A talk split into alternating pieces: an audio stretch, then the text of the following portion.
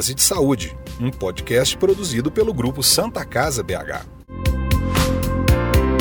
Olá, tudo bem com você? Seja muito bem-vindo e muito bem-vinda a mais uma edição do Dose de Saúde, a sua pílula de informação, saúde e bem-estar do grupo Santa Casa BH. Você que está aí em casa ou no carro, trabalhando ou estudando, já ouviu as nossas outras edições do Dose de Saúde? Ainda não? Procure pelo Dose de Saúde nas principais plataformas digitais como YouTube e o Spotify para ouvir os outros programas e se manter muito bem informado.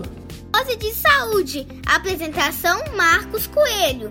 Nesta edição do Dose de Saúde, vamos conversar sobre a importância do transplante e da doação de órgãos para salvar vidas e possibilitar que as pessoas realizem seus sonhos. Dose de Saúde. Para o nosso bate-papo, convidamos a Andressa Silves Gonçalves Moreira, enfermeira e coordenadora da alta complexidade da Santa Casa BH. Tudo bem, Andressa? Tudo bem, Marcos? É um prazer muito grande estar aqui com vocês hoje para falar um pouquinho sobre a doação de órgãos, que é um tema extremamente relevante e agora no mês de setembro a gente tem a oportunidade de discutir ainda mais sobre ele. É um tema que, se a gente puder tomar o café da manhã, conversar sobre isso com a nossa família, apesar de ser um assunto muito difícil de se conversar, a gente deve conversar sobre isso, sobre a doação. É uma forma de ajudar a nossa família. Então é um prazer estar aqui para conversar sobre isso com vocês hoje. Legal. Bom, também conversa conosco o Dr. Silvio Amadeu de Andrade, médico e chefe de transplante cardíaco da Santa Casa BH. Tudo jóia, doutor Silvio?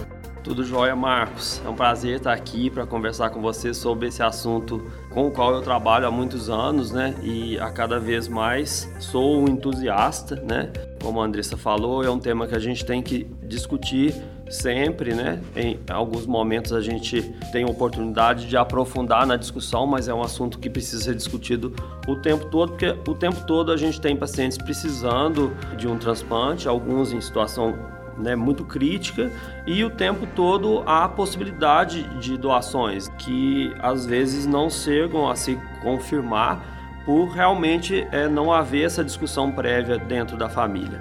Então acho é, muito bacana que a gente esteja discutindo o assunto e estou à disposição. Dose de Saúde. E completa o nosso time nessa edição. Com muito prazer a gente recebe aqui a dona Neide do Carmo Mingote, paciente da Santa Casa BH que fez um transplante de coração em novembro de 2019. Como vai, dona Neide? Oi, Marcos, tudo bom?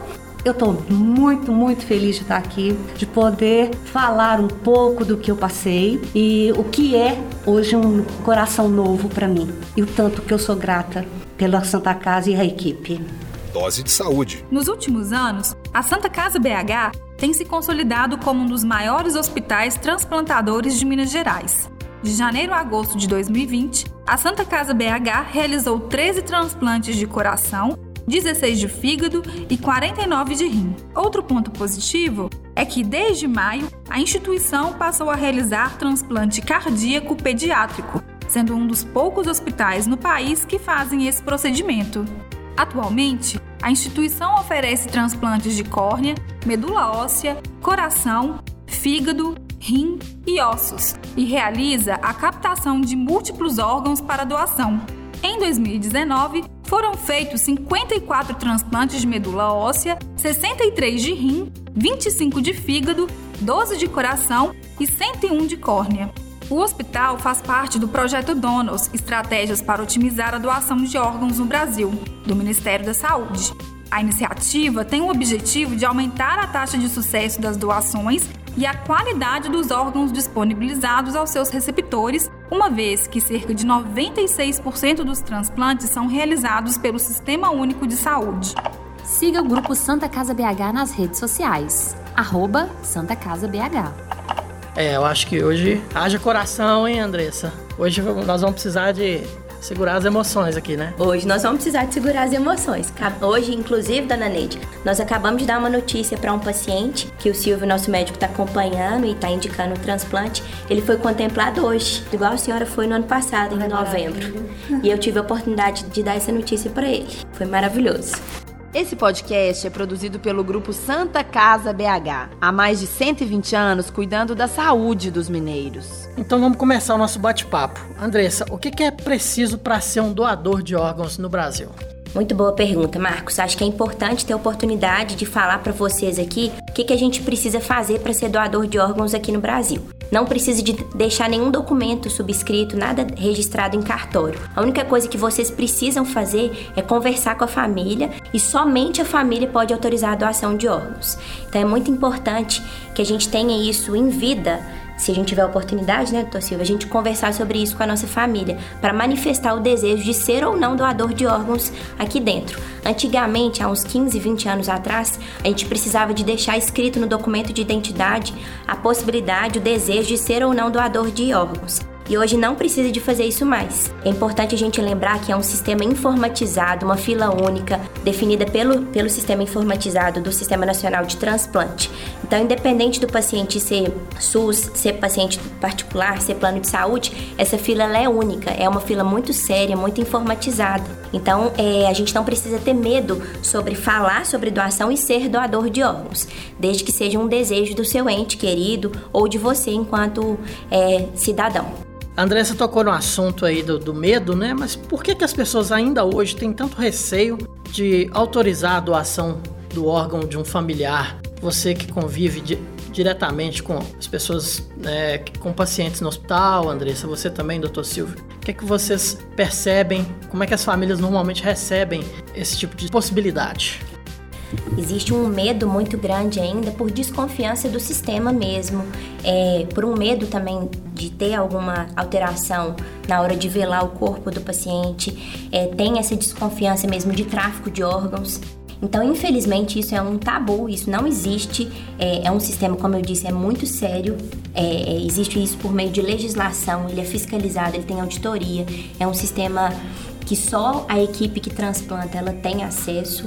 Então, existe ainda muito esse medo das pessoas por falta de conhecimento. É, existem algumas questões envolvidas nesse receio mesmo. Uma das questões importantes é o momento em que esse assunto é colocado, né? O momento em que a pessoa acabou de ter a notícia de que um, um familiar dele está em morte encefálica, ou seja, está tecnicamente morto sem possibilidade de recuperação. Então, uma hora dessa é, em que é, a emoção da perda predomina, é uma hora difícil para tomar uma decisão. Então é importante que a decisão seja é, sinalizada previamente né, pelo cidadão, pelo indivíduo, para que não haja para a família uma dificuldade muito grande nessa hora. Existe também é, realmente um, uma preocupação dos familiares no momento da doação. Em relação ao, à morte encefálica mesmo, existe uma certa confusão entre coma e morte encefálica coma é um quadro do qual o paciente pode é, se recuperar. O quadro de coma é um quadro que pode ser revertido. Morte encefálica não, que é, morte encefálica é o momento em que se define o indivíduo como doador. Morte encefálica é um processo é, definido, instalado e irreversível e muito criterioso. O Brasil tem uma das legislações mais rigorosas do mundo para dar esse diagnóstico de morte cefálica. A gente é, tem que ter dois médicos avaliando independentemente. A gente usa exames de imagem para confirmação desse diagnóstico. Os médicos que dão o diagnóstico da morte encefálica não são os médicos que fazem o transplante, então não há nenhuma confusão, nenhuma mistura nesses processos, tá? Mas por é, desconhecimento, há realmente, infelizmente, muito desconhecimento em muitas coisas da saúde na nossa sociedade, realmente é comum haver uma ansiedade dos familiares na hora em que são abordados para informar se autorizam ou não uma captação de órgão do, do familiar que ele, está que ele perdeu naquele momento. Acompanhe as notícias do grupo Santa Casa BH e fique sempre bem informado. Acesse santacasabh.org.br. Dona Neide, posso chamar de Neide? Pode. A senhora é muito vontade. jovem, né? Fica à vontade. Ah, muito obrigada. 26 anos. Ó. 26 anos. É a idade do meu coração, então eu tenho 26 anos. Maravilha. Seu coração transplantado é, era de uma pessoa de 26, 26 anos. anos. Tá novinho, né? Muito. Ô Neide, como é que você descobriu que precisava de um transplante cardíaco? Foi 2016. É, na verdade, foi a internação em outubro, né? Mas a partir de 2016, eu precisei colocar um ressincronizador, porque a minha fração cardíaca é assim que fala, doutor? Fração de injeção. Fração de injeção. É, ela estava em 23%. E aí o médico colocou o, o ressincronizador e falou comigo que era a última oportunidade que eu teria. Se não desse certo, seria um transplante de coração. Eu até brinquei com ele, falei assim, é ruim que eu vou colocar um coração. Porque na minha cabeça não existia isso para mim, fazer o um transplante. Eu nunca tinha pensado. Eu imagino que você já pensou na dificuldade que seria conseguir um coração. Exatamente, porque eu falei assim, eu vou ficar um ano, dois anos na fila de espera. Eu vou para um SUS. O que é, que é um SUS? Na minha cabeça, o SUS era a pior coisa que existia nesse mundo. Santa Casa, eu nunca tinha entrado. Isso eu nem pensava em 2016. Quando foi outubro de 2019, eu tive uma pneumonia, que o médico tratou como se fosse sinusite no hospital. E piorou, foi piorando, piorando, piorando, e no dia 12 de outubro eu internei no hospital particular. E no dia 14, a pressão chegou a 2. Um choque. Um choque, né?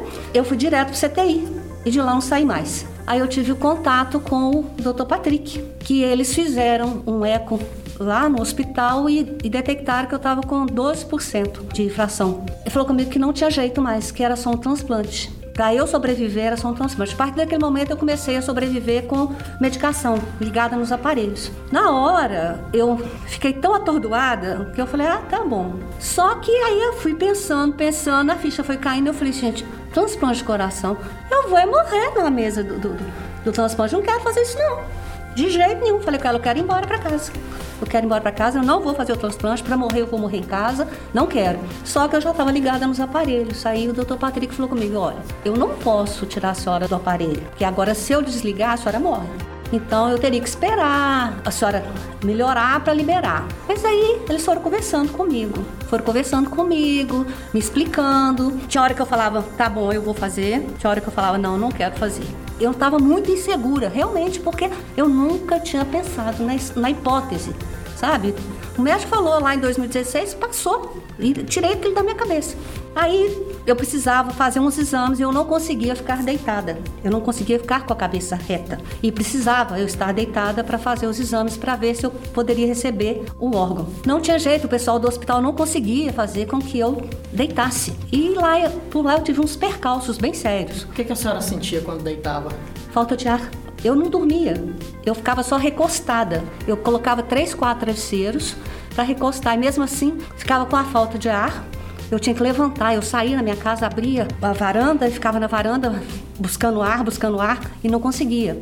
E tossindo, e tossindo, e tossindo, e não parava de tossir. Então eu não tinha mais qualidade de vida, eu não conseguia conversar com as pessoas. A minha voz, eu começava a conversar, a voz ia sumindo, sumindo, sumindo, sumindo, sumindo. Eu tinha que parar, ficar um tempão para buscar o ar, para a voz voltar de novo. E aí o doutor Patrick falou comigo, até então eu não conhecia o doutor Silvio.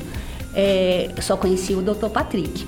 E aí ele me explicou que era para eu vir para Santa Casa, que aqui na Santa Casa ele conseguiria um leito no CTI para mim. Eu tinha medo da Santa Casa, que eu só conhecia a Santa Casa do lado de fora. Muita gente se surpreende quando entra na Santa Casa e vê tanta tecnologia, uhum. tant, tantos recursos humanos né? Estrutura. Tanto atendimento humanizado. Estrutura, né? estrutura. Quando eu, quando eu vim, no dia 31 de outubro, que conseguiram o leito para mim, que eu vim transferida do hospital para cá, que eu entrei no CTI do quarto andar, eu não acreditei. Eu falei, que isso? Mil vezes melhor do que o hospital particular que eu estava, entendeu? Eu falei, gente, mas isso aqui não é Santa Casa, não. Aí me levaram para o lugar errado, porque não pode ser. Aí eu comecei a perceber sabe? Aí, assim, eu não podia andar nem nada, mas eu ficava olhando. E aí eu comecei a receber o tratamento, sabe? A recepção, assim, já me deixou tranquila. Porque eu, assim, chorando de, de medo de ficar sozinha aqui na Santa Casa. A senhora percebeu uma diferença de tratamento? Muito grande. Muito grande. Sabe? É, não que lá no hospital particular eu não tivesse um bom tratamento. Não, lá também. É, mas aqui muito mais, muito mais humanizado sabe? É, todos, eu passei pelo quarto andar, passei pelo quinto andar, passei pelo segundo andar, né? E do décimo terceiro. Então, assim, em todos, em todos os setores, eu não tive o que reclamar, sabe? Impressionante, impressionante.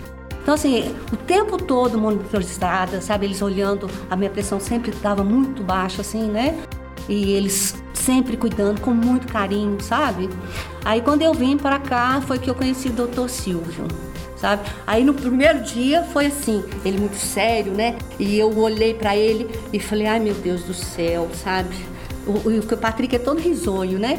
E ele muito sério, eu falei, ai meu Deus do céu. Falei, será que vai dar certo isso aqui, né? Essa, essa, essa, esse casamento vai dar certo? Mas na hora que ele abriu o sorrisão, eu falei, ah, pronto, já, já tô em casa. Porque eu sou muito de, de conversar, sou muito de sorrir, né? Eu posso estar passando o que for, a dor que for, que eu tô sorrindo. Eu acho que se você se entregar, é pior né? E aí foi, nós fomos conversando, fomos conversando, ele foi, foi, ele foi me acalmando, porque o detalhe é que quando eu vim para cá, eles tinham cortado o banho do leito. Era só um paninho. E eu fiquei brava, porque eu não tinha tomado banho lá no outro hospital, porque eu vim para cá. Então eu queria um banho, eu tava querendo um banho e aí não podia mais, sabe? Aí eu falei com ele, Patrick me enganou, porque eu falei que não tem nem banho, sabe? Ele falou, dona Neide, mudou ontem. As normas do hospital, elas mudaram ontem. Não pode mais dar banho no leito, é só no paninho mesmo, sabe? E foi a única coisa que realmente o tempo todo no hospital que eu senti foi falta, né? a falta do banho, sabe? Até o momento de poder tomar o meu banho, né? Dose de saúde a Neide mencionou aí o Dr. Patrick várias vezes, ele faz parte do nosso corpo clínico, né, gente? Isso mesmo, o Patrick faz parte da equipe junto com o Dr. Silvio, da equipe de transplante de coração, junto com o Fábio, né, Dr. Silvio? Eles agregam aí junto, fazem um trio perfeito. E eu que tenho a oportunidade de trabalhar, vou aproveitar esse podcast para te falar que eu tenho muito respeito, muito carinho por você, Silvio. É, na verdade, assim, né? Nós somos uma equipe com mu muitas pessoas, né? Nós, nós acabamos citando mais aqui os médicos, né? O Patrick, como a, doutora, a dona Neide já falou, o Fábio, como a Andressa lembrou, mas nós temos um, várias pessoas que fazem com que esse processo seja bem sucedido, né? Uma equipe de enfermagem brilhante, cirurgiões brilhantes, fisioterapeutas dedicados, todo o conjunto de profissionais que precisa para que um procedimento é, tenha sucesso, um procedimento dessa complexidade e, além de ter o sucesso do ponto de vista orgânico, que a gente tem o sucesso que a gente está ouvindo aqui, que é que o paciente se sinta bem acolhido, que apesar da gravidade do quadro, das dificuldades, porque né, a dona Neide pontuou qualidades da Santa Casa, mas nós somos um hospital que prestamos serviço para o SUS, então nós somos um hospital, um hospital que temos as nossas dificuldades, mas é, é muito gratificante a gente ouvir que, apesar dessas dificuldades, a gente consegue cumprir o nosso objetivo, fazer um procedimento que, que, que tem bom resultado do ponto de vista orgânico, mas que a gente também tem conseguido acolher os pacientes da forma que a gente sempre pretendeu. É, isso tudo trabalho de um grupo enorme, né? Eu não sei se nesse momento cabe, se não for depois. Quando foi para fazer o transplante, é, eu só pedia para eles a questão da intubação, porque eu tenho pavor das coisas no meu rosto. Então eu estou sobrevivendo à máscara porque tem que sobreviver, porque eu tenho pavor de, coisas no meu rosto. E eu falava sempre com eles, falei, gente, tem como eu ficar é, não ser entubada? Eu, eu só tenho medo de acordar entubada e arrancar. Ou eles tiveram um carinho tão grande comigo, eu fui entubada e quando eu acordei estava o doutor Silvio ao meu lado, doutor Patrick, e assim, acho que não demorou nem eu não lembro, contei para os 15, meia hora, não sei, porque eu lembro que eu olhei pro relógio, eram 15 para as 10, na hora que eu abri os olhos, e 10 horas eles tiraram o tubo. Eu nem vi, sabe? Eu não, não vi o tubo na boca, não senti o tubo e nem vi na hora que tirou. Só quando puxou é que eu. Então, assim, foi um carinho tão grande, sabe? Que isso é, é impagável. Que tal uma dose de saúde? Bom, Andressa, doutor Silvio, e como é que se dá o processo para encontrar um órgão para um paciente, como era o caso aí da Neide, que precisava? Quais são os critérios que têm que ser observados nesse momento? Olha, é, o primeiro passo é o que a gente já conversou, né? O, tem que estar estabelecido o diagnóstico de morte encefálica do doador e tem que haver a concordância da família para que a doação é, caminhe. Cumpridas essas etapas, uma central né, de transplantes, que no, em Minas é, é, o MG Transplantes, vai cruzar as informações desse doador com as dos potenciais receptores. E isso tudo é feito de forma absolutamente é, técnica, eletrônica, né, na verdade, por um programa do Sistema Nacional de Transplantes. E aí é, esse sistema gera para a gente um ranking, né? Em que o, o paciente que vai ser transplantado é o primeiro do ranking. E aí a central é, comunica para o médico responsável por aquele paciente que foi disponibilizado um órgão para ele. Nesse momento a gente vai avaliar se realmente aquele doador é adequado, a gente vai aprofundar essa avaliação e, e fazer alguns exames que são específicos para cada transplante. No caso do coração, a gente precisa de alguns exames específicos. Além da gente avaliar a condição geral do doador, a gente vai precisar de alguns exames, um ecocardiograma, né, que é um ultrassom do coração. Em alguns poucos casos a gente vai precisar de um cateterismo. E aí, depois desse processo é que a gente, que a gente chega à conclusão de fato que aquele órgão pode ser encaminhado para aquele receptor. E a partir daí a gente inicia os procedimentos para que o transplante aconteça. O primeiro passo é comunicar ao receptor, né? E inclusive saber se o receptor está de acordo com o andamento do transplante. Partir daí a gente vai operacionalizar o transplante, né? Muitas vezes a doação é fora de Belo Horizonte, então a gente tem que recrutar toda uma logística de, de transporte para que o, o, transplante aconteça. O MG Transplantes que cuida disso diretamente, inclusive de forma muito eficiente. E aí a gente vai tomar as providências em relação ao receptor, algumas medicações, alguns cuidados que a gente tem que ter para o transplante acontecer. Acionamos uma equipe enorme que eu já citei, cirurgiões, anestesistas, fisioterapeutas, vários enfermeiros, toda a equipe do centro cirúrgico, banco de sangue, o CTI para onde o paciente vai e aí a gente segue com o procedimento. São horas né, de trabalho, às vezes madrugada dentro, a qualquer hora que aparece o órgão, a gente dá andamento no transplante e até essa hora que a, que a, dona Neide conta que é a hora que a gente consegue encontrar o paciente e, né, se possível, participar desses cuidados que nos cabem né, na fase inicial do pós-transplante. Doutor, e existem alguns critérios também com relação à especificidade do órgão? Tanto o doador quanto o receptor tem que ter mais ou menos a mesma estatura, o mesmo peso? Existe isso também? A compatibilidade sanguínea, com certeza, né? Sim, Marcos. É, o, a compatibilidade sanguínea é o primeiro ponto. A partir daí, vai se compatibilizando o doador com o receptor, considerando muito o critério de proporção física, né? O ideal é que a gente tenha um doador que tenha mais ou menos a mesma compleição física do receptor. Então, peso e altura aproximados. Então, isso é, é, imprescindível e isso tudo é feito de forma protocolar, né? O próprio sistema, o próprio programa do Sistema Nacional de Transplante já nos entrega isso tudo feito, né? Quando a gente tem, como eu disse, um ranking, né? É, o sistema já direcionou o, o doador para o receptor que seria mais adequado para ele. O outro critério, a outra questão é muito importante que, que movimenta esse ranking é a gravidade do receptor. No caso da dona Neide, ela era uma paciente que estava internada, grave, precisando de medicamento na veia, então ela, ela é priorizada pelo sistema. Então ela é trazida para uma posição prioritária e a, normalmente vai ter um transplante num tempo menos longo. Né? Assim, a oferta do órgão para ela, para o paciente que é priorizado, que está hospitalizado, tende a ser num tempo mais curto, claro, dependendo das, das doações, né? Deixa eu só perguntar, é, o senhor me falou e eu me, eu me esqueci. Para mulher tem que ser só de mulher, para homem só homem?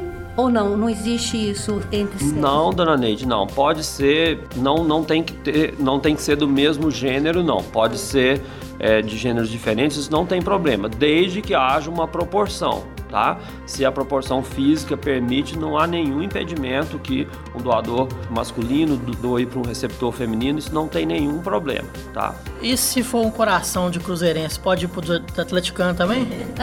Sem problema algum. Quando o paciente está precisando muito, Marcos, qualquer coração de qualquer time é muito bem-vindo. Siga o Grupo Santa Casa BH nas redes sociais. Arroba Santa Casa BH.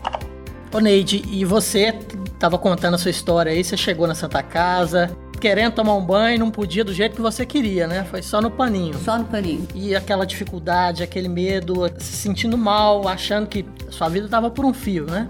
Como é que você se sentia naquele momento? Achou que não ia dar certo? Você teve eu, esperança eu, eu achei todo? que eu não sobreviveria.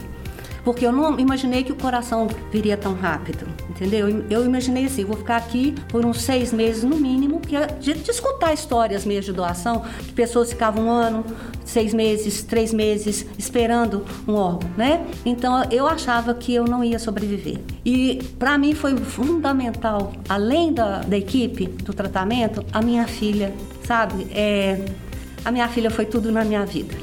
Foi tudo na minha, na minha recuperação, na minha vontade de, de viver, sabe? Porque é tudo na minha vida, ela, ela é o amor da minha vida, né? Então, aí ela, quando ela começou a me ver, e ela falava comigo assim: você é forte, você consegue. Eu falava: não vou conseguir, minha filha, eu não vou conseguir. É, e fazendo recomendações de mãe, né? né? Quando eu for, acontece isso, isso. E ela, não, eu não quero ouvir, porque você vai, você vai conseguir.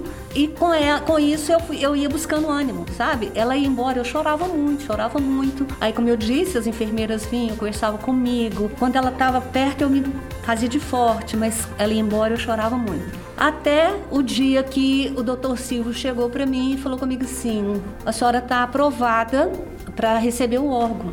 Eu vou transferir a senhora para o quinto andar porque a senhora vai ficar na enfermaria para aguardar. Aí eu falei assim, mas quanto tempo? Ele falou, não, aí a gente não sabe, a senhora é a terceira do ranking, porque o, caso da senhora é grave e a senhora é a terceira. E aí eu, eu esbarrei, né? Acho que umas duas vezes eu esbarrei para receber, menos de 10 dias eu esbarrei para receber. Mas aí acontecia a questão sanguínea, que não, não, não, não era compatível, e esbarrava, é, acho que na estatura, né? E com 15 dias, 15 dias, eu recebo a notícia, do doutor Silvio chega cedo lá e, dona Leite, é agora. Eu falei, como? Falou que o seu coração chegou. Olha, eu não sei descrever para você a emoção, não. Não sei, porque assim, você acredita, não acredita, você fala, e agora? É a hora, né? Eu fui até o bloco sem pensar em absolutamente nada. Não teve medo? Sem medo, eu não pensei em nada, eu entrei no bloco, eu conversei com todos os profissionais que estavam lá, enquanto eles estavam aguardando a captação do órgão aqui no, no, no pronto-socorro, e eu, assim, até apagar, eu não senti nada, eu não tive medo algum, eu tinha tanta certeza, porque, presta atenção, eu não sabia que era a doutora Carla e o doutor Marcelo que iam me operar. Eu achei que era o doutor Silvio. Eu achei que ele era o cirurgião, ele e o Patrick. Eu estava tão segura na mão dele, que eu conhecia, que eu falei, ele está lá dentro, eu tô segura. Então eu tô tranquila, sabe? A minha fé e a minha confiança nele era tão grande que eu fui tranquila, tranquila. Quando eu abri os olhos, ele estava lá, eu falei, ah, tá vivo, ele, tá, ele operou, tá tudo bem, tá tudo tranquilo. Então, assim, é, essa relação paciente e médico, ela é muito importante, né?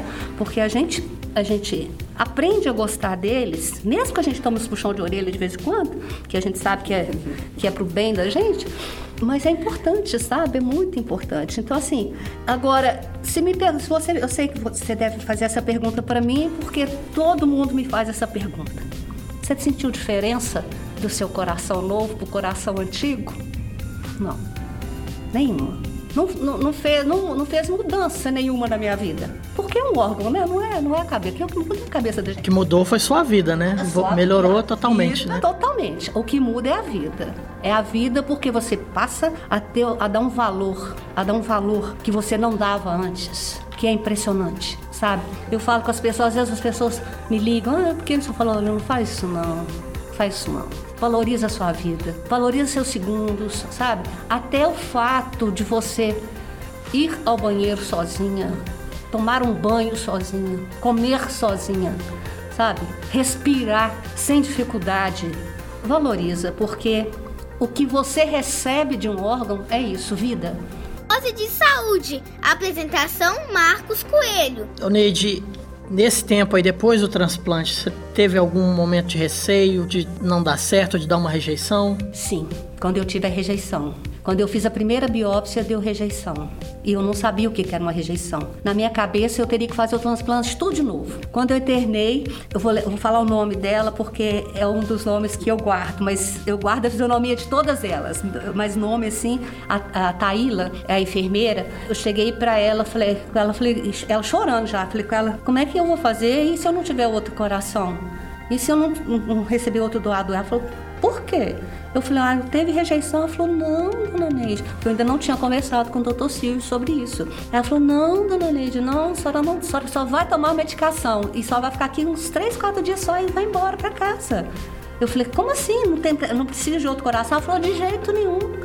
Doutor Silvio vai explicar para a senhora direitinho depois. Aí é que eu respirei, porque eu achei então que a cirurgia tinha sido perdida, sabe? Porque é, a gente não.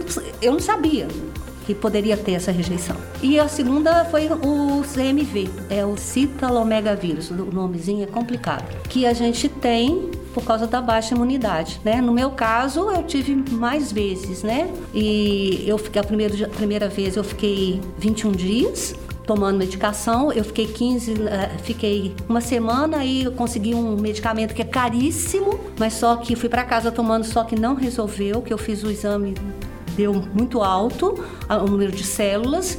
Aí voltei, internei outra vez, e fiquei mais 15 dias, então no total deu aí 21 dias é, da primeira vez.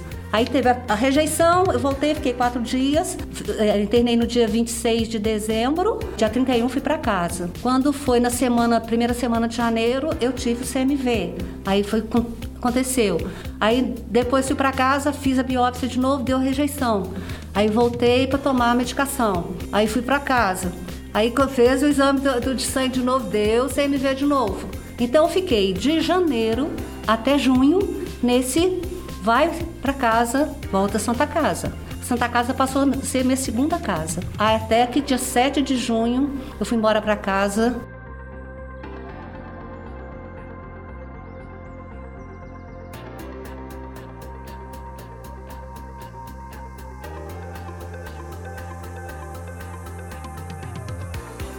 Dose de saúde, a sua pílula de formação do grupo Santa Casa BH. Andressa, como é que fica a expectativa da equipe em relação aos pacientes transplantados?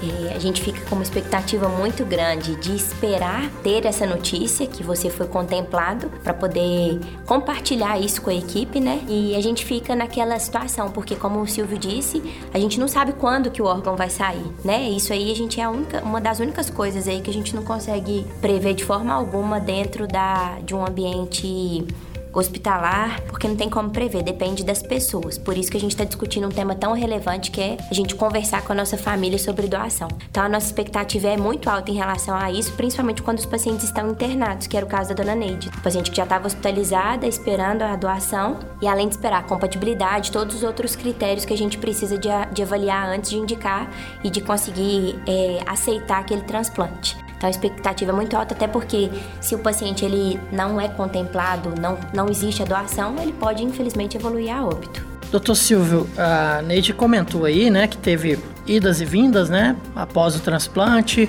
teve um princípio de rejeição. Isso é comum, principalmente no, no paciente que teve um, um transplante, passou por um transplante de coração. E quando a rejeição realmente ocorre e não tem jeito, não tem medicamento que vai tratar, como é que vocês lidam com isso, como conversar com o paciente e fazer com que ele não perca a esperança. Ô Marcos, os trans transplantes, de uma forma geral, são procedimentos muito complexos, né?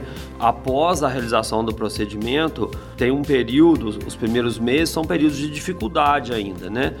É, as infecções são frequentes, no caso a dona Neide citou o citomegalovírus, que é muito frequente né, em todos os transplantes, não só no, no tra transplante cardíaco. E a rejeição também é um evento é, frequente, tá? A maioria dos pacientes que transplantam o coração vão ter ao menos duas rejeições no primeiro ano, mas a gente monitora o paciente de perto para que a rejeição seja identificada precocemente, sem que haja qualquer comprometimento do coração e a gente possa intervir para que a rejeição seja revertida e o coração não tenha nenhum prejuízo. Foi né, o caso da dona Neide, por exemplo. É, mas são eventos que fazem parte do acompanhamento do curso dos meses iniciais de um transplante. Por isso, a necessidade de a, instituição que faz transplante ter uma estrutura sólida, que funcione de fato 24 horas, 365 dias por ano, porque os problemas acontecem, a gente sabe que eles vão acontecer, alguns com mais frequência, outros com menos frequência, mas a gente está pronto para resolvê-los. Uma rejeição que que não seja controlável a ponto de o paciente perder o enxerto, perder o coração, é raríssima, tá? Eu digo que eu, a, a princípio, nunca tive uma situação dessa. Então, a gente cuidando bem os, o paciente, fazendo a parte dele, usando os medicamentos de forma adequada, fazendo um acompanhamento médico, a rejeição vai ser rara e não vai ser grave, tá? E aí isso e assim o paciente não corre risco de perder o coração. Nos raríssimos casos como eu disse, que eu nunca via, graças a Deus, em que uma rejeição não é passível de ser controlada, há sim a possibilidade do paciente precisar de um retransplante, tá? Mas felizmente essa situação é raríssima e a gente quer que ela nunca ocorra, desde que haja um cuidado né, do, da equipe médica e que o paciente né, tenha a disciplina necessária com o tratamento, realmente a gente consegue isso. Dose de saúde, a sua pílula de formação do grupo Santa Casa BH. Eu tive a oportunidade de ver a Andressa dar uma notícia para um paciente que o coração dele tinha chegado. Acho que é um momento que eu vou levar para o resto da minha vida. Muito bacana presenciar isso. E você, Andressa, como é que é dar esse tipo de notícia para um paciente? Qual é a emoção que se sente? A gente trabalha hoje com os dois extremos, né, Marcos? A gente trabalha com a entrevista familiar do paciente que é o potencial doador, que tem um diagnóstico de morte encefálica, com toda a legislação vigente no Brasil aí que a última publicação aí foi em 2017, que fala pra gente dessa seriedade do protocolo, de cumprir para fazer um diagnóstico de morte encefálica. E quando esse paciente tem esse diagnóstico feito e a morte encefálica ela é diagnosticada, a gente tem a oportunidade de fazer a entrevista familiar para ver se essa pessoa, se esse ou o familiar ou o responsável tem o, o interesse, o desejo de doar os órgãos que é uma notícia que ao mesmo tempo ela é muito difícil da gente conversar sobre isso às vezes com a família, porque é um momento de luto, um momento de às vezes de negação mesmo. E tem o outro lado também, que é a oportunidade que a gente tem de ver a nobreza das pessoas em tomar essa decisão de doação. Muitas vezes eles recebem o diagnóstico do óbito, né, da morte encefálica, porque a morte encefálica é o critério legal de morte, né? E eles ainda ainda assim, ainda recebendo um diagnóstico desse, ainda ter o desejo de ajudar outras vidas, já que aquela vida naquele momento ali é um quadro irreversível. Então, é, apesar de ser uma notícia de óbito, a gente tem a oportunidade de conhecer e de ver a, a nobreza das pessoas de decidir sobre a doação. E ao mesmo tempo, ontem você viu, né, a gente tem a oportunidade de dar a notícia para um paciente de que ele foi contemplado para doação. É um dos momentos mais lindos da nossa profissão, da área da saúde, a gente ter a oportunidade de contar para um paciente que ele vai ter a vida dele restabelecida, que ele vai poder voltar e a jogar. E a festa? E a festa que vocês fazem? E a festa? A festa que vocês fazem, elas chegam no, no quarto e dão a notícia numa felicidade, numa, e para te preparar para ir para cirurgia, o banho, tudo é uma festa, sabe? Para uma alegria que aquilo contagia, sabe? Mesmo que você chore de emoção, né? E, e fique meio apavorado, que não foi o meu caso, mas uma colega ficou, a gente fica feliz, porque o tratamento ali é tão gostoso, sabe? Aquela, aquela euforia, né? Aquele clima de, sabe? Vamos lá que seu coração chegou, vamos lá que você vai operar, que você vai viver, vamos lá que vai dar tudo certo. Sabe? É muito, muito, muito bom. Que é bonito demais. Eu acho que energiza a gente pro resto Exato. do dia, da, da semana, porque é muito bacana.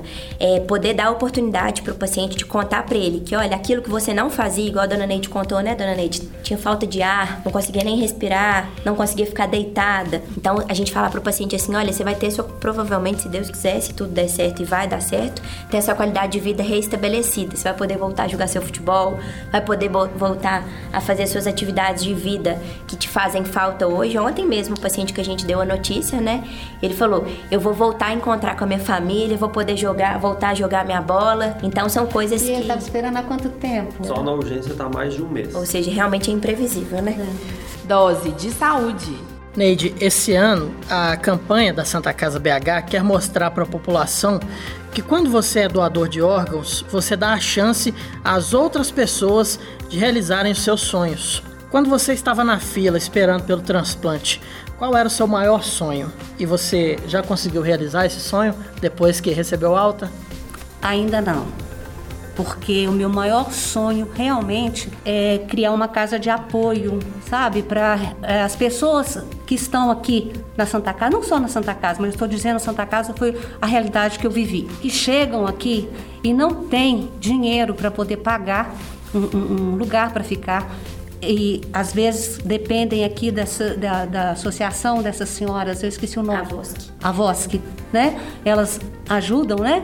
E eu estou dizendo porque a, a, gente presenciou isso no quarto. As pessoas não têm uma roupa para vestir porque vem, chegam aqui assim de uma situação de emergência tão grande que às vezes chegam desprevenidos totalmente de tudo, porque não sabem que vão ficar internados e tudo. E o familiar que vem acompanhando fica muito numa situação muito precária. Esse é meu maior sonho, é criar um ponto de apoio, sabe? E, e eu vou realizar, eu tenho fé em Deus que eu vou realizar. O segundo é poder começar a viver realmente viajar, sabe? Conhecer meus netos, né? Que ainda eu espero conhecer, espero que, que minha filha case aí novamente, me dê meus netos. o recado aí, a Fernanda tá aqui ouvindo a filha. Né? o recado aí, Fernanda. É, mas o, e, e participar, sabe? Eu gostaria muito de começar a participar da campanha de doação de órgãos, sabe? Isso aí eu, assim que o doutor Silvio me der alta, eu já vou começar a procurar. Já está participando aí. Pois é, mas mais Agora. ativamente, mais ativamente, sabe? Porque é muito importante. As pessoas, se as pessoas soubessem, é, não só a questão que como eu disse de sobrevida, sabe? De viver, ah, eu ganho o coração, ah, acordei, tô vivo, ah, que bom, bom, beleza. Não, não é só isso não. Essa vida, ela, ela ela foi beneficiada, Deus te deu uma segunda oportunidade, não foi à toa, não. Você tem um propósito para isso. E que as pessoas precisam entender que ajudar o próximo com o órgão é ajudar a vida, ajudar além da vida sabe? É, é muito mais do que simplesmente falar, eu estou te dando um coração. É, e o coração ainda tem toda uma questão emocional, emocional romântica, né? romântica né? Poética. Poética, exatamente, é, né? É, é, é, um pouco clichê isso, todo mundo fala isso, mas é, é verdade. Se você pensar bem, é,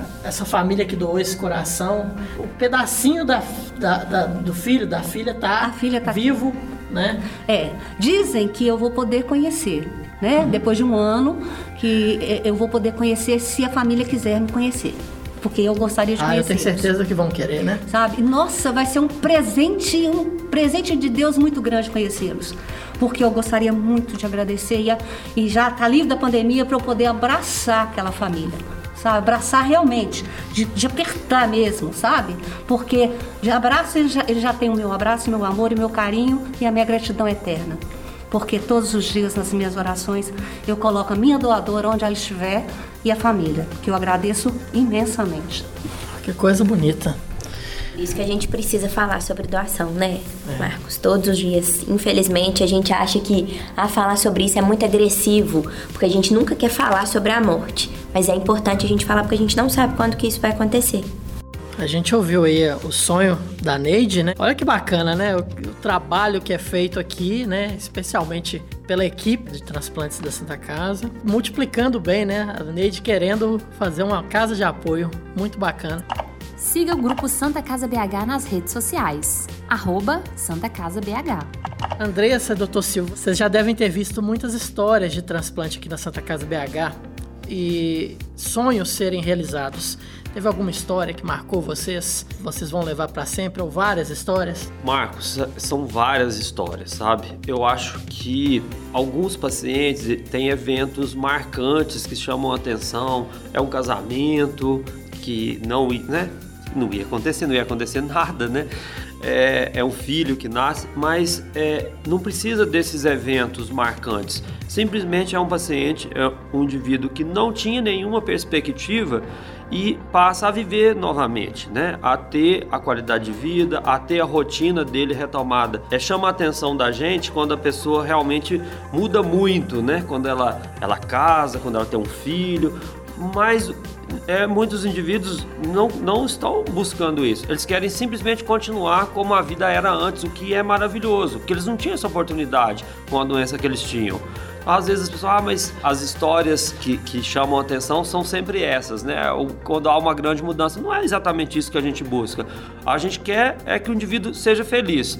Se a vida dele já estava com as metas alcançadas, ele quer só continuar, ótimo, a gente está aqui para isso. E tem muitos que, são muito jovens, ou mesmo os que não são tão jovens, ainda têm muitos planos e querem fazer muitas mudanças. Então, as histórias, acho que todos os pacientes que sobrevivem, que transplantam, né, eles, eles são uma bela história a ser contada, né? Eu teria uma dezena, algumas dezenas de histórias para contar, mas eu, eu, considero que todas as histórias são maravilhosas dos pacientes que foram transplantados e tiveram a oportunidade de retomar a vida deles e conduzir do jeito que eles queriam. Muitas vezes, como a, a dona Neide falou, eu percebo que as pessoas elas é, valorizam muito mais a vida depois de um transplante. Isso é uma lição para todos nós, né? Que a gente precisa às vezes de um chacoalhão para a gente é, perceber o valor de coisas simples, mas que não acontecem automaticamente, né? A gente precisa de um monte de, de condições para que a gente as tenha disponíveis. Então, são, as histórias são várias e, e, eu fico muito feliz de ouvir algumas delas. Eu choro quando eu ouço, então é, já tive muitas histórias lindas e estou vendo mais uma aqui da Dona Neide. Isso é, é extremamente gratificante. E a gente sabe o que seria a outra opção, né, para o médico quando a gente dá a notícia do transplante o enfermeiro também, a equipe toda sabe disso, né? Porque nós não, não é simplesmente um, um, procedimento que o paciente vai fazer, é a chance dele de retomar a vida. No, se esse órgão não sai, no dia seguinte esse paciente pode ter uma parada cardíaca naquele mesmo dia e, né? E tudo acaba ali. Então é realmente uma situação que nos sensibiliza muito e eu acho que não é por acaso. É só da pessoa poder voltar a sonhar, né, doutor Silvio? Já é muito bacana, né? Andressa, alguma história? Eu tenho duas histórias aqui que eu lembro que são de dois extremos, né? Uma de uma paciente que transplantou e de um doador desse paciente que recebeu o transplante era uma paciente jovem, tinha 21 anos, ela morava lá em Teoflotone, e aí ela ela estava com uma dor abdominal sendo, sendo investigada e ninguém descobria qual era a causa. E ela tinha um filhinho na época, de um ano e meio, e ela já estava internada há muitos dias nesse hospital, lá em Teoflotone, não, não lembro se era um hospital, se era em unidade de pronto atendimento. E aí ela falou assim: não, eu vou embora daqui, pegou as coisas dela e veio para Belo Horizonte. De ônibus mesmo, colocou o filho dela junto com ela no ônibus, isso ela me contando, e veio para Belo Horizonte. Horizonte. Foi para uma UPA aqui em Belo Horizonte é, e, coincidentemente, um médico nosso da equipe de transplante de fígado avaliou essa paciente é, uma nova avaliação para ela, para indicação, para ver o que, que ela tinha, qual era o diagnóstico dela, fez uma série de exames e, e, e, diagnosticou um quadro de hepatite, hepatite fulminante, quadro de hepatite aguda. Nesse dia, é, eu estava na minha casa, era mais ou menos uma hora da manhã, meu telefone tocou. É, como coordenadora do CTI na época, eles me ligaram e me pediram uma vaga para essa paciente. Como o Silvio disse, a equipe de transporte ela tem que funcionar 24 horas por dia dentro do hospital. E aí meu telefone tocou e a gente conseguiu uma vaga para ela da unidade de pronto atendimento é, via central de leitos. E aí ela veio para Santa Casa. Chegou aqui, eles pediram a vaga, era mais ou menos uma hora da manhã. O paciente chegou aqui na madrugada avaliamos, fizemos todos os exames para essa paciente e realmente ela tinha um diagnóstico de hepatite aguda e ela tinha indicação de transplante. E aí ela entrou como prioridade nacional, porque era uma paciente com uma escala de gravidade, que na equipe de transplante de fígado é, eles aplicam uma escala que chama MELD, né? Não vamos falar em termos técnicos aqui, mas ela era uma paciente grave pela idade e pelo diagnóstico dela. E ela ficou com a gente muito grave dentro do, do CTI. Recebeu, foi contemplada dentro de alguns dias, é, recebeu o órgão, mas ela ficou muito grave com a gente antes de receber o órgão. Foi transplantada e teve sua qualidade de vida totalmente restabelecida. Na época ela foi tracostomizada, é, hoje ela volta para Santa Casa, ela vem aqui ver a gente direto depois do transplante, ela vem aqui regularmente nas consultas e ela vem e fala: Gente, eu voltei a fazer tudo na minha vida. Eu brinco com meu filho, eu vou para a escola, eu trabalho, eu faço tudo que eu fazia antes do transplante. Ela teve a sua qualidade de vida totalmente restabelecida e foi uma paciente que me marcou muito porque ela realmente ela ficou grave, ela chegou na madrugada e como a gente disse aqui, os pacientes que entram como prioridade nacional são pacientes que pioram muito rápido se eles não recebem a doação. E ela foi essa paciente. E ela teve nenhuma sequela, nada. Ela teve, pelo contrário, tudo da vida dela restabelecido. E a outra história que eu lembro, Marcos, é de um doador. Eu sou uma das pessoas que faz as entrevistas familiares na Santa Casa, que eu faço parte da comissão de doação de órgãos e tecidos dentro da Santa Casa. Todo hospital é, que tem mais de 80 leitos é obrigado a ter essas comissões internas, como uma forma de facilitar a doação de órgãos e o diagnóstico da morte encefálica. Enquanto enfermeira, eu faço as entrevistas familiares. E teve uma família que, quando eu fui conversar com essa família, já tinha feito o diagnóstico, a gente, foi, a gente sempre vai acompanhado com a equipe médica para dar o diagnóstico para essa família. E aí, na época, a psicóloga do, da unidade de terapia intensiva me abordou e falou: Andressa, essa, paciente, essa família tem é, várias pessoas com crenças religiosas diferentes. Não acho que vai ser uma abordagem fácil. Então a gente já fala assim: nossa, como é que vai ser? E aí eram cinco filhos dessa, dessa paciente. E essa paciente ela era uma potencial doadora. Então, cinco, quatro religiões diferentes. E a gente pensou, será que vai ter uma decisão consensual?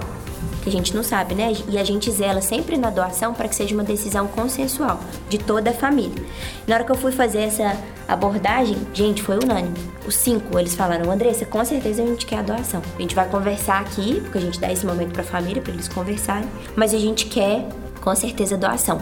Ela era uma pessoa em vida muito alegre, muito feliz e muito solidária e com certeza era o que ela gostaria. Nós vamos respeitar o papel dela aqui no, na, após a morte também. Então foi uma decisão linda, assim, apesar do momento ser, ter sido difícil o diagnóstico, mas como o Silvio falou, se a gente tem qualidade da informação desde o momento do diagnóstico da morte encefálica e do momento dos passos diante disso, a família tem uma segurança muito maior. Esse caso mostra bem a importância de conversar em vida, né? Sobre a doação. Sobre a doação a gente conversar em vida sobre a doação. É. Tem alguns, alguns estados, né, no sul, Silvio pode falar isso melhor ainda, que eles fazem algumas campanhas é, no iogurte mesmo das famílias, assim, eles compram iogurte no supermercado e eles falam assim: um tema hoje para você conversar com a sua família. Você falou sobre doação de órgãos, você é favorável à doação de órgãos, né? Por isso a importância de conversar, porque naquele momento ali, mesmo com crenças religiosas distintas, é, todos eles eles tinham a mesma decisão, pela forma como a mãe atuava em vida e por ter já conversado sobre isso previamente. Depois da, da, do meu transplante, já sabe todo mundo. Ó, gente, ó, já sou doador. Se precisar, o que precisar pode doar.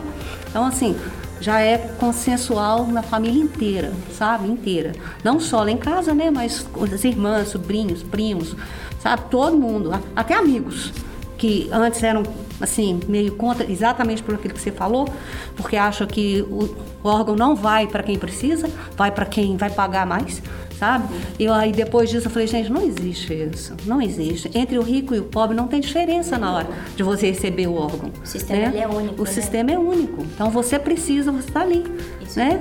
né? Uma das estratégias que a Santa Casa utiliza para tentar sensibilizar as pessoas sobre a doação de órgãos, todos os funcionários que entram na instituição, sejam desde o administrativo, da higienização, da equipe assistencial, que é enfermeiro, médico, técnico de enfermagem, fisioterapeuta, todo mundo, eles recebem um treinamento introdutório. E uma das, das palestras que contemplam um treinamento introdutório é falar sobre doação de órgãos e como funciona esse processo. Porque nós, enquanto hospitais transplantadores, nós também temos uma obrigação de também ser um hospital que faz faz a captação, faz o incentivo à questão da doação de órgãos. Dose de saúde. Gente, é, o bate-papo foi ótimo, acho que passou voando, né? Esse tempo que a gente ficou aqui. Eu queria agradecer a você, Neide, e deixar espaço para você deixar a sua mensagem aí, especialmente para as pessoas que às vezes estão esperando aí por um transplante para não perder a esperança e continuar sonhando.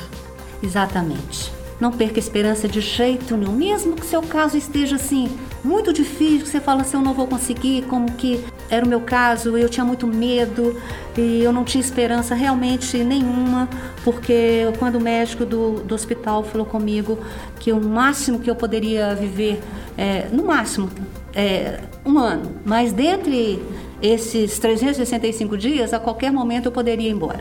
E você ter, importante, importante, importante, é você ter alguém da sua família que te segure a mão e que te apoie, sabe? E ter é, uma equipe que você confia. Acredita, pode acreditar, porque Deus está do seu lado, você é uma pessoa abençoada e você vai conseguir. Eu queria aproveitar este momento eu já agradeci muito, muito, mas eu quero eh, aproveitar e agradecer novamente a todos os profissionais da Santa Casa. Eu gostaria muito de agradecer desde a faxineira, a moça que entrega uh, o almoço, né, o lanche, a alimentação, as técnicas, as enfermeiras, sabe, os, a equipe médica toda, e agradecer doutor Marcelo, doutora Carla, que eu ainda não pude agradecer, mas que um dia eu ainda quero agradecer pessoalmente. E aproveitar que meu guru está aqui e agradecer pessoalmente, né? Que doutor Silvio, que Jesus te abençoe muito, muito, muito, que o Senhor continue sendo essa pessoa maravilhosa que o Senhor é, viu? E que te Deus abençoe, assim, com muita saúde, com muito amor, com muita felicidade. O Senhor e a equipe toda. Eu estou dizendo o Senhor e o Patrick que eu tive mais contato com vocês, né? Mas que a equipe toda, que Jesus abençoe do fundo do meu coração. Obrigado, dona Neide. A gente fica muito feliz em ver a senhora bem, em ouvir essas coisas todas que a senhora contou, de como a senhora estava antes, como a senhora está agora. A gente sabe disso, mas ouvir isso tudo organizado, né, cronologicamente, tem um impacto muito grande. Eu acho que eu, eu também é, só tenho que agradecer. A gente está numa instituição que abraça a causa do transplante. É, transplante realmente é uma responsabilidade grande, é um procedimento complexo, é um procedimento que envolve uma quantidade enorme de profissionais. A gente tem que trabalhar com excelência, porque o nosso, o nosso paciente precisa o procedimento precisa ter credibilidade para a gente realmente desmistificar ainda algumas questões que ainda trazem dúvida para a sociedade. Nós vemos o outro lado, né, o paciente que não chega a ter o órgão em tempo hábil, então isso nos deixa é, arrasados quando acontece. E a gente sabe que às vezes isso só acontece porque faltou uma conversa da pessoa com a família, em vida para que a família tivesse segura para dar andamento no processo de doação. Então, eu acho que a gente deve sempre parar para pensar que ninguém sabe o dia de amanhã. Hoje é um, uma pessoa que a gente nem conhece que está precisando, amanhã pode ser a gente, pode ser um familiar, e a gente tem que é, realmente ser generoso, ser correto, ser informado, né? A desinformação é um mal terrível, né? Então, se você não sabe de um assunto, profundamente do assunto, desconfia ou tem dúvida, vai atrás de quem possa realmente informar, não fique com dúvida. Tem várias fontes para que as pessoas se informem adequadamente sobre transplante e, e, vários outros assuntos. E a gente só tem mesmo é que agradecer a oportunidade de trabalhar numa instituição que nos dá a condição de, de fazer algo tão extraordinário, mas esse evento extraordinário só acontece se a gente realmente tiver a sensibilidade das famílias e do cidadão para que a doação aconteça. Não existe transplante sem doação. É, receptor, infelizmente, tem muito. A gente gostaria que ninguém precisasse de um transplante, mas isso, infelizmente, não existe. Precisar de um transplante é, ter um coração que está ruim, infelizmente pode acontecer com qualquer um de nós. Agora, o transplante não acontece sem, sem que a doação é, seja autorizada. É nisso que a gente precisa que todos pensem. Andressa, sua mensagem final. Eu queria agradecer e falar para cada um de vocês aqui que está escutando a gente, né, Dona Neide, Silvio, que a gente precisa conversar sobre isso mais uma vez e que também não tem nenhum problema, né, se o familiar de vocês, o ente querido de vocês já manifestou o desejo em vida de não ser doador, a gente tem que respeitar e nós respeitamos essa decisão. O que a gente precisa fazer hoje na população é oferecer informação, porque existe um tabu muito grande em relação à doação, existe uma desconfiança muito grande do sistema e uma falta de informação mesmo por conta de vários mitos aí que foram estabelecidos durante esse processo todo de doação. Então, eu queria deixar mais uma mensagem falando sobre isso e para agradecer a oportunidade de conhecer e de ver o, a qualidade de vida de você, Neide, é, após um transplante. Isso é muito bom, é muito gostoso ver essa, essa correria toda que a gente apronta durante um transplante, tanto para o início, né, para o início da, da, da indicação do transplante, tanto para doação para a logística toda do transporte, de quem vai na captação, de quem vai entrar dentro do bloco, das equipes cirúrgicas que vão ser os responsáveis por fazer essa captação do órgão, até ver hoje, depois dessas reinternações, ver você maravilhosa. Quem tiver oportunidade, ainda não teve oportunidade de ver aqui, mas estou contando para vocês que ela tá, ela tá linda, maravilhosa, uma pessoa completamente normal, com a sua qualidade de vida restabelecida. Fazendo ginástica. Fazendo ginástica. Então, assim, é muito gostoso ver, ter a oportunidade de participar desse momento aqui e ver uma pessoa como você ter tudo de volta. Tudo de volta. Tudo. Dose de Saúde. Bom, estamos terminando mais uma edição do podcast Dose de Saúde. Quero agradecer mais uma vez a presença dos nossos convidados e agradecer também a você, nosso ouvinte, que está conosco até agora. Muito obrigado pela sua audiência. E lembre-se: doe órgãos, doe vida, seja um doador. Com você, a vida continua. Informe sua família. Dose de saúde. Curtiu o Dose de Saúde? Ouça o podcast nas principais plataformas digitais e compartilhe com seus amigos. Muito obrigado a todos e até a próxima edição do Dose de Saúde. Tchau! Você ouviu Dose de Saúde, um podcast produzido pelo Grupo Santa Casa BH.